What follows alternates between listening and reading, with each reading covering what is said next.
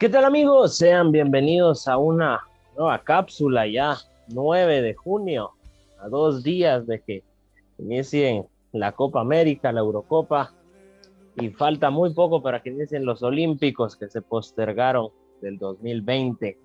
Hoy les vengo a hablar sobre la segunda parte de, un tema que subí un par de días, que es el amor, el amor parte 2 fue complicado ver sobre qué quería hablar, pero lo, lo enfocamos y acá estamos. Así que sin nada más que añadir, acompáñenme a hablar y a indagar un poco sobre el amor, parte 2. Nos vamos a Mateo 10:37, que habla sobre no hay que amar más a nuestros padres y a nuestros hijos más que a Dios, porque eso es algo que muchas veces pasa. Y, ahora les voy a explicar, pero primero leámoslo. Lo que dice es, el que ama al padre o a la madre más que a mí, no es digno de mí. Y el que ama al hijo o a la hija más que a mí, no es digno de mí. Y creo que todos en algún punto nos hemos topado con una persona, ya sea familiar, ya sea fuera de la familia, un amigo, un conocido, un vecino, etcétera, etcétera, que cuando tienen un hijo, ese hijo es como un ídolo para ellos.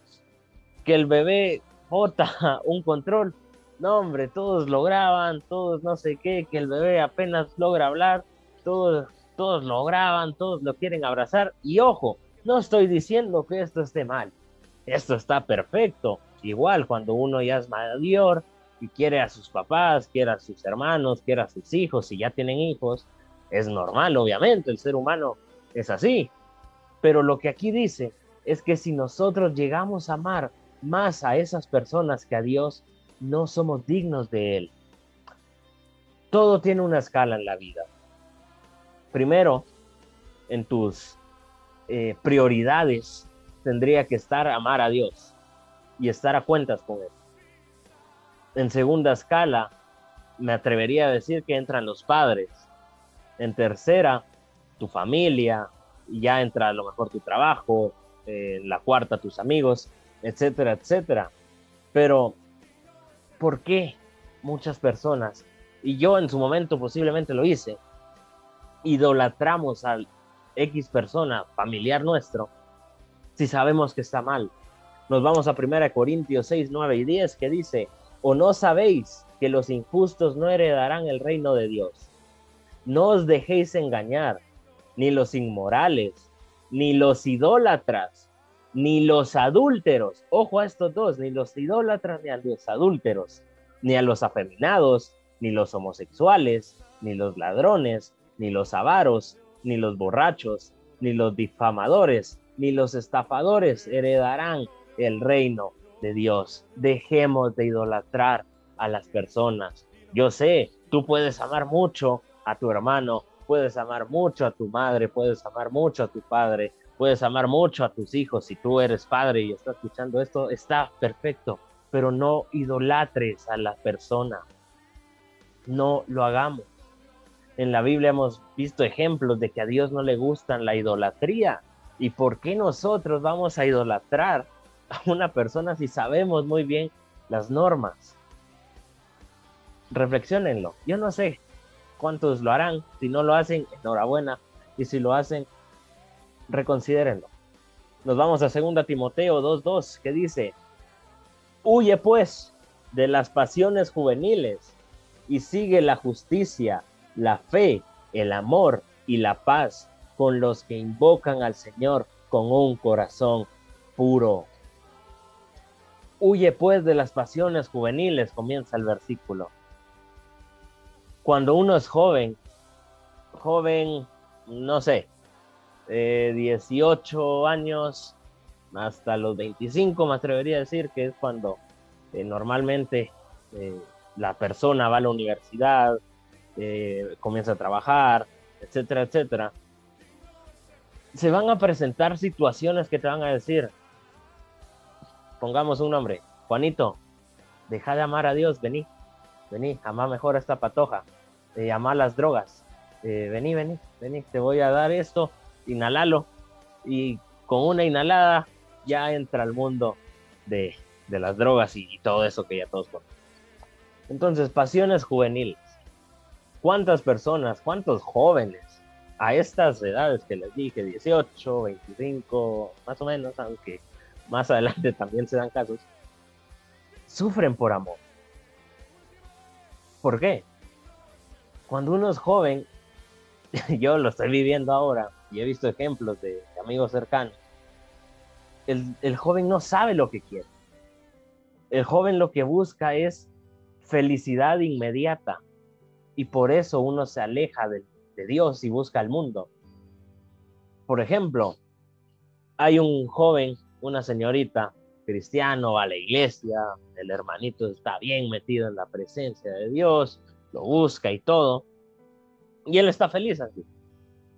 Pero ¿qué pasa? Él un día dice, ay, a mí me gustaría tener una novia, porque, pues, a quién no le gustaría, ¿no?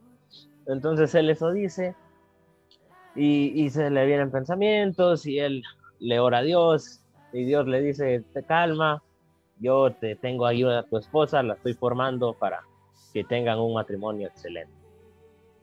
¿Qué pasa? Juanito ya recibió la respuesta de Dios y dice, ah, ok, un par de años, ahorita me toca hacer solo, no hay problema. Pero ¿qué pasa? El mundo, porque Juanito estudia en un colegio X que tiene compañeros que no son cristianos. Y esos compañeros al año sacan cinco novias más o menos. Entonces ellos les empiezan a meter la idea a Juanito y le dice, vení, ¿por qué vas a esperar a que tu Dios te dé a tu esposa si aquí te podemos dar a muchas mujeres? Y eso es lo que pasa cuando los jóvenes quieren la felicidad ya. Pero déjenme decirles, no es en nuestro tiempo, es cuando Dios quiera darnos.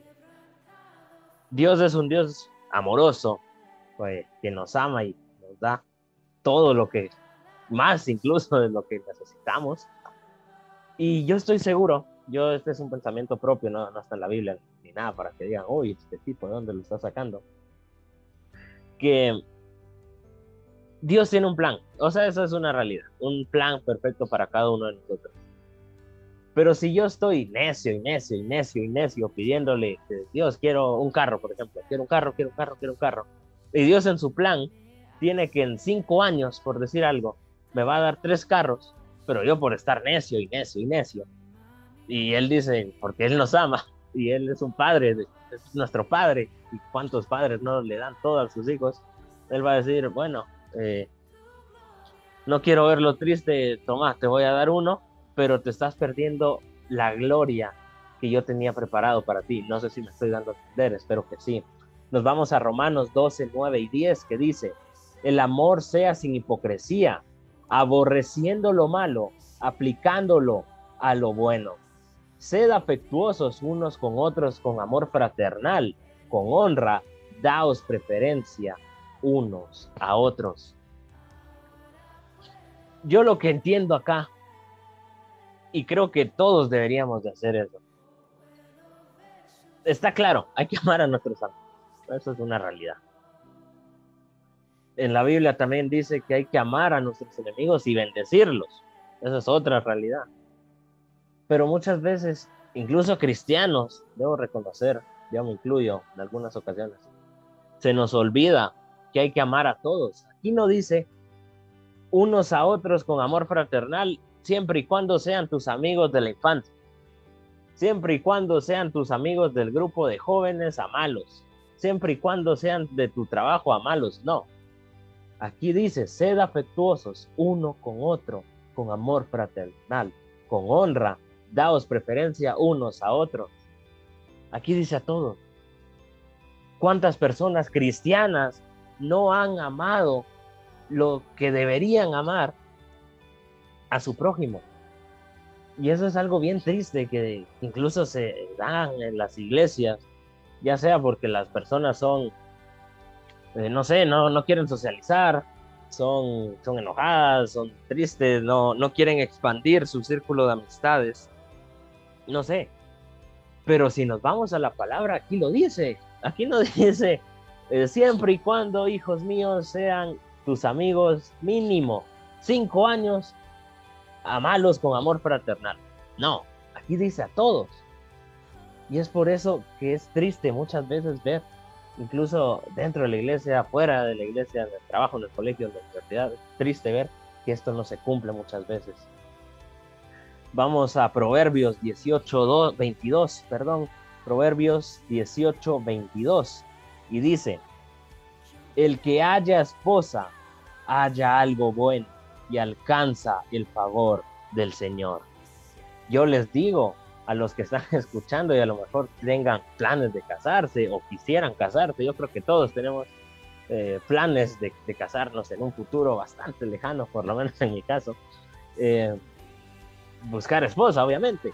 Pero aquí dice, el que haya esposa, haya algo bueno y alcanza el favor del Señor. ¿Qué, ¿Qué, es una esposa? Es tu amor.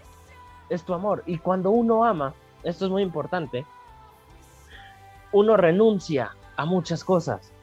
Por ejemplo, hagamos otra vez a Juanito de ejemplo.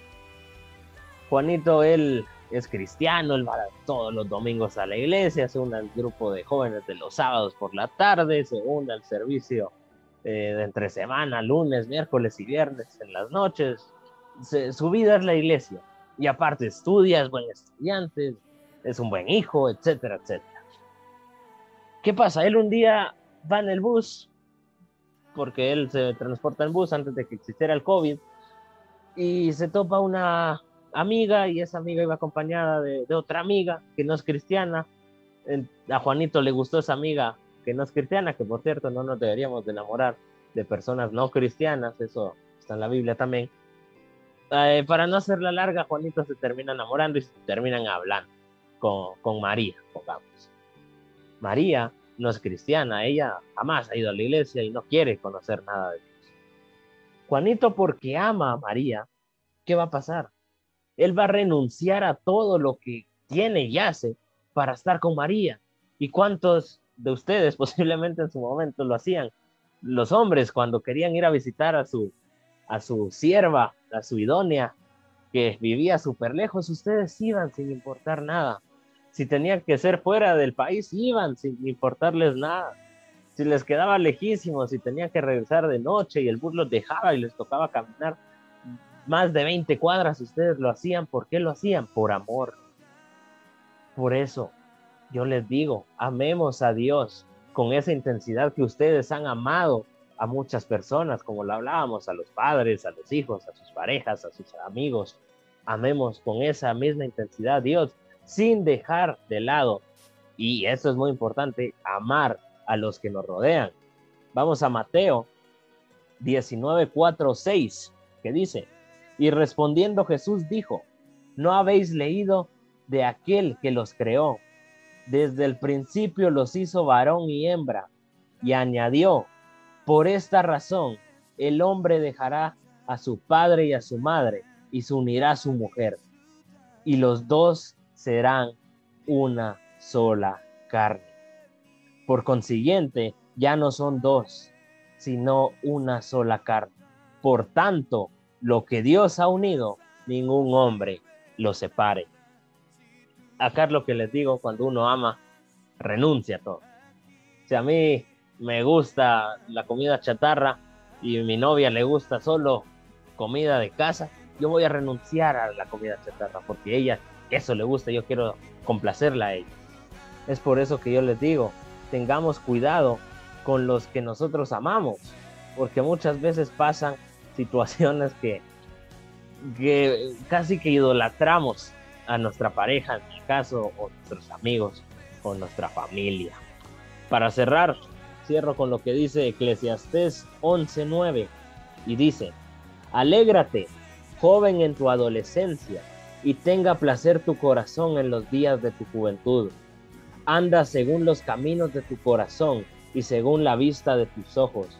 Pero ten presente que por todas estas cosas Dios te traerá juicio jóvenes y no tan jóvenes que me están escuchando. Dios nos da libertad para hacer lo que querramos. Nos dice, alégrate, joven, en tus días de tu juventud. Algunos la juventud eh, les aguanta hasta los 40, hasta los 30, no importa, siguen siendo jóvenes. Y eso es lo bonito de Dios, que Él nos da libre albedrío. Y nos dice, gozátela, pero todo lo que hagas, me vas a tener que dar cuenta. Vas a tener un juicio de todas las cosas que hagas. Y es por eso que yo les digo, jóvenes, no busquemos la felicidad fuera de Dios, no busquemos el amor fuera de Dios. Es algo que se da, pero tengamos cuidado. Tengamos cuidado de verdad. En próximas semanas escucharán un episodio de, de, esta temporada, la tercera que estamos, que yo hablaba con un diácono de una iglesia y él me decía, muchos jóvenes dicen, ah, qué aburrido ir a la iglesia, no sé qué, pero uno no sabe si en la iglesia va a encontrar a su novia, a su novio y quizás a su futuro esposo o a su futura esposa. Y yo no les estoy diciendo que, ah, por eso voy a llegar a la iglesia con, con ganas de buscar novia, no sé qué, no. Yo les digo, busquemos a Dios, alegrémonos con nuestros amigos y Él nos va a dar el amor que necesitamos, ya sea hombre si eres mujer o mujer si eres hombre. Es por eso, no te desesperes. Posiblemente hayas tenido fracasos amorosos, no lo sé. Posiblemente veas que todos tus amigos ya están hasta esperando bebés a los veintitantos. Tranquilo, Dios tiene un plan y Él sabe por qué ahorita te está formando y te está forjando en lo que estás haciendo en este momento. Estamos llegando al final de esta cápsula. Les agradezco siempre por todo el apoyo. Que Dios les bendiga. Compártanlo con sus amigos, familia. No quédense solo con esa bendición. Hay que compartirla para llegar al máximo personas posible. Sin nada más que añadir, me despido de ustedes, su servidor y amigo Josué Acevedo, que los invito a seguir escuchando todos los podcasts que hemos grabado acá en Hablando con Que Dios los bendiga, que pasen excelente semana.